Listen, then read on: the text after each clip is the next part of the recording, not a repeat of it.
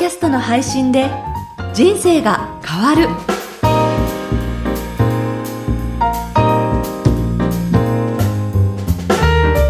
小林まどかです。ポッドキャストの配信で人生が変わる。この番組では自分のポッドキャスト番組を持って配信する人のためにポッドキャストの魅力や具体的な配信方法など毎回一つのテーマに絞ってご紹介しています。株式会社コエラボ代表取締役岡田正宏さんです。岡田さんよろしくお願いいたします。よろしくお願いします。えー今回のテーマなんですが何でしょうか？今回は、ポッドキャストの配信システムについてお話ししたいなと思ってます。何ですかこのポッドキャストの配信システムというのは？まあ、この辺ってだんだん専門的になってくるので難しくなってくると思うんですが、えポッドキャストって自分自身でサーバーなりブログなりを立ち上げて、そこに設定をして実際には配信してるんですね。はい。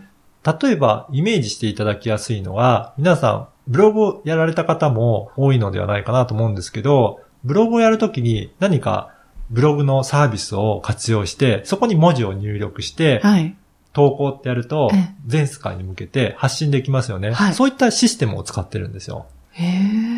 それで、ポッドキャストっていうのはもともと音声版のブログというふうに言われたこともあって、ええ。ブログのシステムを応用して作られているサービスが結構あるんですね。へえ。なので、例えば今日紹介するところもブログのシステムを活用したサービスっていうのがいくつかあります。はい。この、ポッドキャストのその配信システムって、システム自体はどのぐらい種類があるんですか？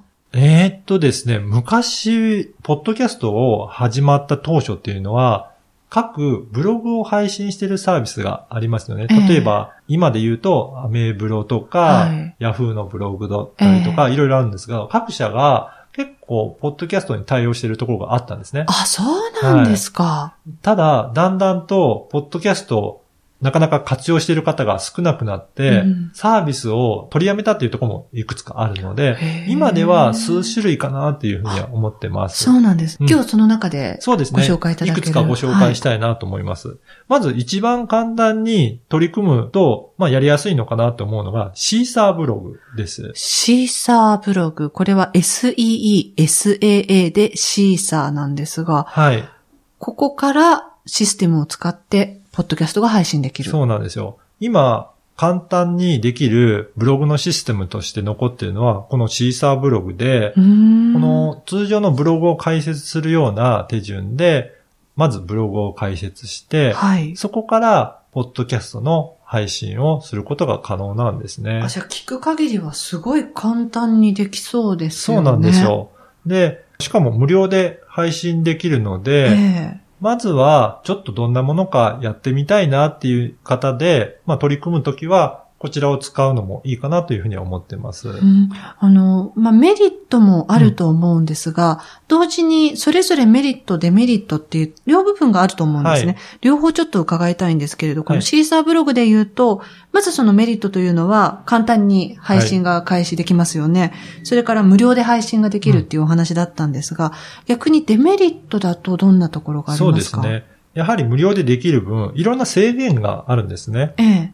例えば、公開する上限が100件だったりとか。それは配信の数っていうことでね。そうですすね。エピソードのドはい数が、まあ100回分を配信したら、その後はどんどん公開されていかなくなってしまう。あ、もう100件になったらここまででもう終わりですよっていう感じ。終わりですよ。そうですね。でも100件って100エピソードって結構ありますそうから。ですね。毎週配信してもええ2年ぐらいありますので、ですよねそれなりには配信できますね。はい。あともう一つ制限があるのが、容量の制限ですね。あサーバー自体で5ギガという制限と、あとは1回分の配信が25メガ。だいたい25分ぐらいなんですあ。けどあ、、25分。うんじゃあまあ、いいですよね。そうですね。あのー気軽に始めるぐらいでしたら、うんまあ25分もあれば十分だと思うので、ですねまあそのあたりを、まあ大丈夫だなと思う方は、シーサーブログでもいいかなと思います。えこれ、無料版で全体で5ギガでうん、1エピソードが25メガバイトということで、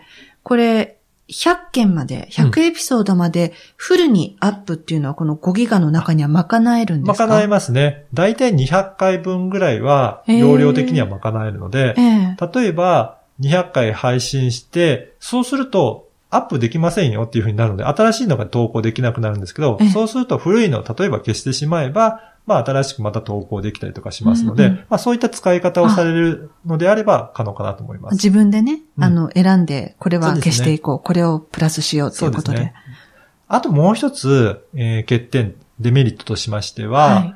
ここから別のところにお引っ越ししたいなと思っても、それは機能としては含まれてないんですね。でも、例えば自分が編集して、はい。もう完全に番組作ったものを自分が保存していた場合というのは、また一からそれは配信すればいいっていうことですよね。そうですね。一から新しく作って登録すればできるんですが、ええただ、ポッドキャストの番組としては、本当に新規の番組を作るということなので、はい。今まで継続して聞いていただいたリスナーの方は、また新たに登録してもらわなければいけないので、か。が一からまた、あの、ちょっと手間が出てしまうわけですね。なんですよね。ただ、お引っ越ししますので、また新たなところで購読ボタンを押してくださいっていうふうに言えばいいですけれども、はい。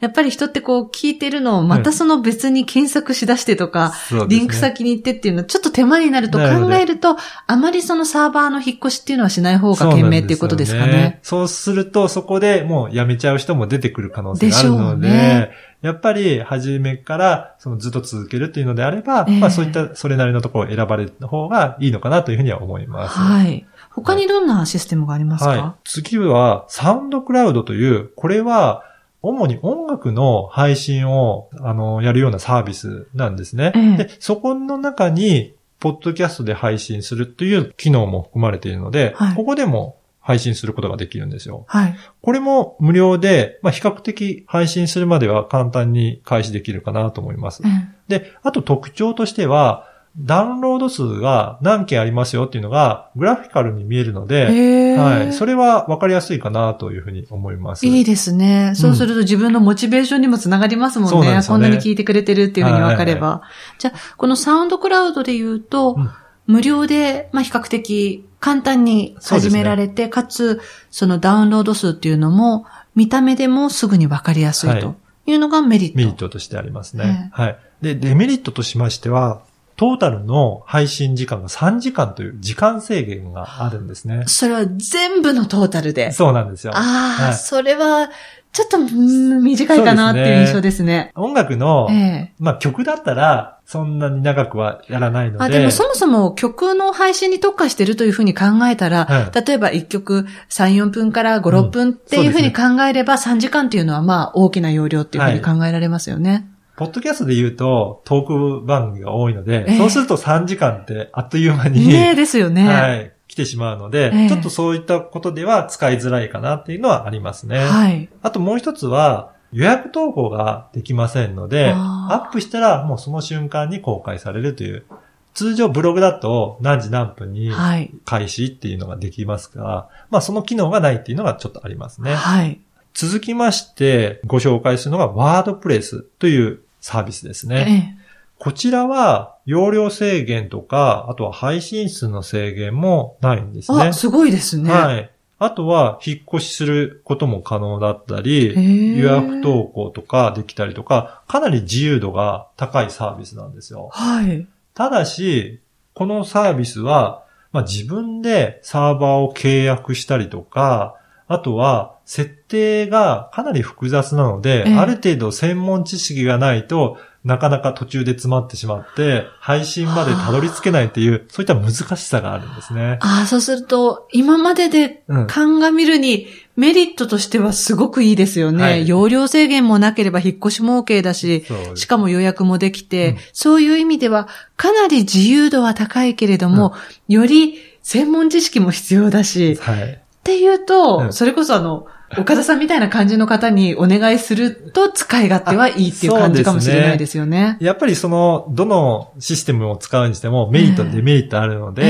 えまあ気軽に使いたいのか、やっぱりいろいろやりたいので、ええ自由度の高いものにしたいのか、でも難しいとかっていうのもあるので、はいまあそのあたりはご自身のどういったことをやりたいかによって選ばれるといいのかなというふうには思います。そうですね。で、もちろん、声ラボでは番組の企画や収録、編集、配信とか全部対応しているので、まあそういった方、あのーめんどくさいところは全部お任せしたいなっていう方は、ぜひお問い合わせいただければ全部対応しますので、はい。ご連絡いただければと思います。で、様々なプランも用意してますので、例えばこのあたりは自分でできるので、自分で対応しますという方がいらっしゃれば、それはその分、あの、費用としてはリーズナブルに提供させていただきますので、ぜひご連絡いただければと思います。はい。それから、ポッドキャスト立ち上げたいっていうような感じの方のために、岡田さんセミナーも開催されるということで、はい。東京都内でそうです行ね。うということなんですが、前回は、はい。はい。12月15日にセミナーを開催したんですけど、その時好評いただいて、かなりの方いらっしゃいましたね。で、実際に、ポッドキャストを配信したいという方もいらっしゃいましたので、ええまた新しく、あの、ポッドキャスト番組を配信した時はご紹介したいなというふうに思います。はい。で、今度1月19日金曜日にも、ポッドキャストセミナーを東京都内で開催しますので、まあ、ぜひ興味ある方はご参加いただければなというふうに思います。はい。えー2018年の1月19日金曜日、えーポッドキャストセミナー岡田さんがされるということで、詳しいことは声ラボのホームページ、ぜひご覧になってみてください。はい。ということで、今回のテーマは、ポッドキャストの配信システム。より専門的な話にぐっと近づいてきましたけれども、お話しいただきました。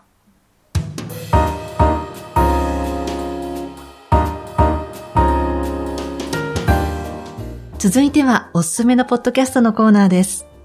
このコーナーでは、声ラボがおすすめする旬のポッドキャスト番組を、あなたの番組にも応用できるように、配信者の視点でご紹介しています。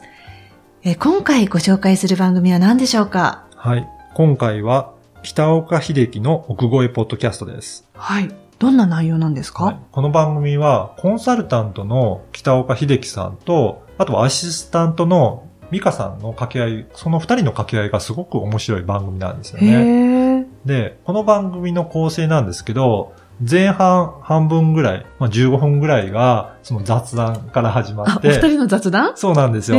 で、その途中から Q&A でリスナーからの質問にお答えする番組ということで、はい。半分ぐらい雑談が含まれる、非常に楽しい番組なんですよね。はい。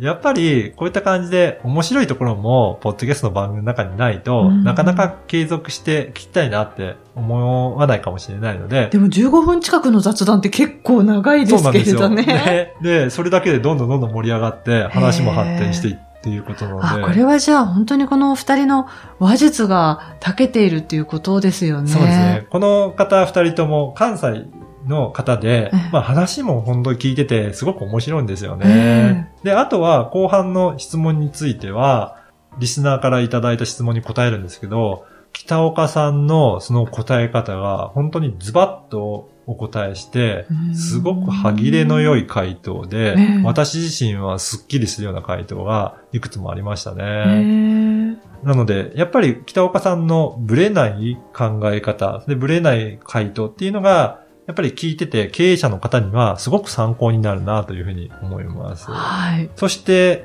配信者の視点でまあ解説させていただきますと、ええまあ、継続して聞いてもらうには、面白さも必要だなというふうに思いますね。必要だと思いますねう。ん。まあ、すごく真面目で、そのことを伝えるというのもいいんですが、ある程度、まあ、遊びの部分というか、面白い部分も取り入れながら、うんそれでポッドキャスト番組を伝えていくっていうのも、すごくいいんじゃないかなというふうに思います。はい。まあ、雑談も含めえて、えその番組の特徴になると思いますので、ぜひそんな番組を作っていただければなというふうに思います。はい。ということで今回ご紹介した番組は、北岡秀樹の奥越えポッドキャストでした。ポッドキャストの配信で人生が変わる、いかがでしたでしょうか？声ラボでは、ポッドキャストに関する質問やご相談を受け付けています。声ラボのホームページにあるお問い合わせからメッセージお送りください。URL は、声ラボ .co.jp koelab.co.jp です。岡田さん、ありがとうございました。ありがとうございました。ポッドキャストであなたの声を世界に届けましょう。